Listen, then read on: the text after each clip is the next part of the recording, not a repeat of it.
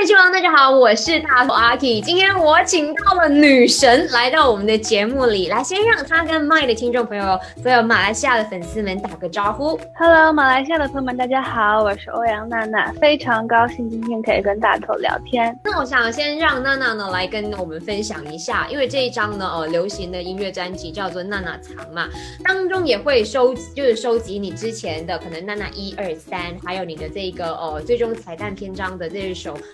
要不要先跟我们说一下，为什么当初有一个这样的概念呢？音乐三部曲的概念其实是有不同的主题，是有爱、时间跟水三个主题结合在一起。其实刚开始写歌，然后也会希望就是说可以把自己喜欢的音乐分享给大家，也没有想太多，就希望把这张专辑做好。OK，那当中呢，这一个最终篇章了的歌曲叫做。是娜娜十八岁的时候的创作。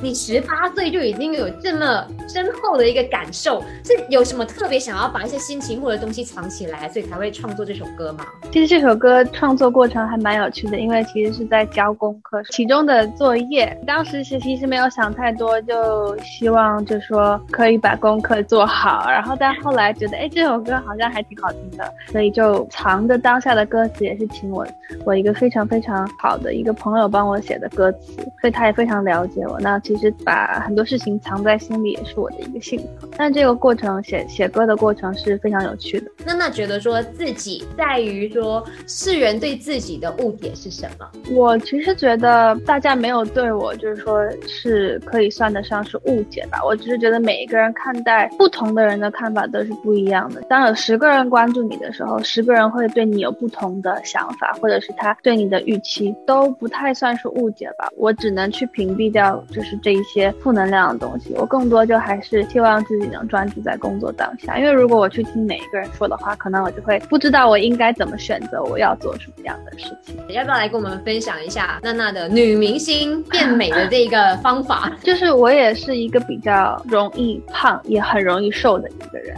也曾经试过，就是用节食的方式，但我觉得确实是不太好，并不是说没有效果，而是在有效果了之后，很容易反弹，就会甚至比节食之前更胖。所以呢，后来我都是习惯，就比如说先把零食和夜宵戒掉，然后控糖，就可能淀粉的部分健康一点，就是多吃一点像土豆啊、红薯、杂粮饭这种方式。女孩子减肥绝对不能戒淀粉，不能戒主食，不然会对身体不好。另外一个比较重要的就是心态，就是我觉得心态要暗示自己已经很瘦了，你就真的会瘦，这点是真的有用的。OK，好，那我们接下来玩一个小小的游戏，请问双子座的娜娜特别用一个形容词来形容，呃，荧幕前跟私底下的自己。荧幕前会比较比较正常一点。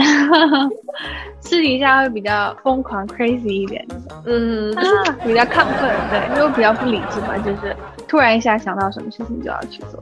娜娜已经二十岁了，觉得说自己活得如何？用一句话来形容，非常感恩自己拥有的一切。比如说，呃，一些小的细节吧。因为最近我在准备筹备这个展嘛，其实，在做展的过程还挺不容易的，很多事情都不是在自己理解的或者是非常擅长的领域里面。但是我觉得我都会碰到非常非常好的人。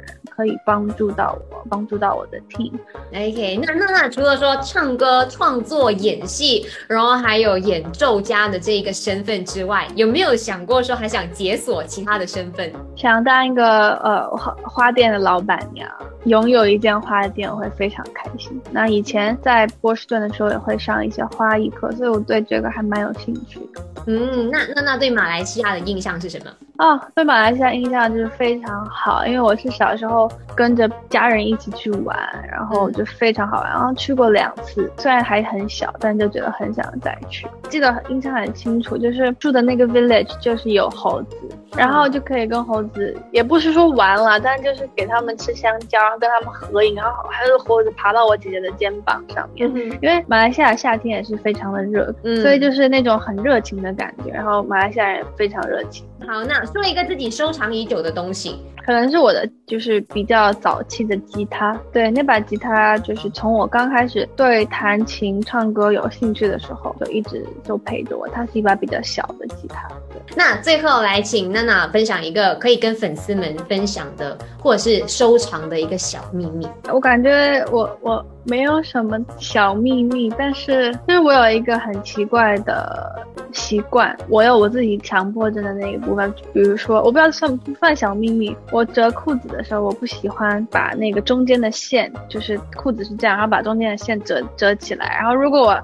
看到的话，我整个人会很生气。对，这个很奇怪，但我从我没有好像没有说过，好像我不记得我怎么说，但是比较少人知道这个事情。好，那那那最后有什么话想要跟所有的粉丝们说吗？或者是跟马来西亚的粉丝们说？对，想要跟马来西亚的朋友们说，希望有一天可以到马来西亚办一场演奏会或者是见面，希望可以早日到马来西亚跟大家见面。谢谢大家。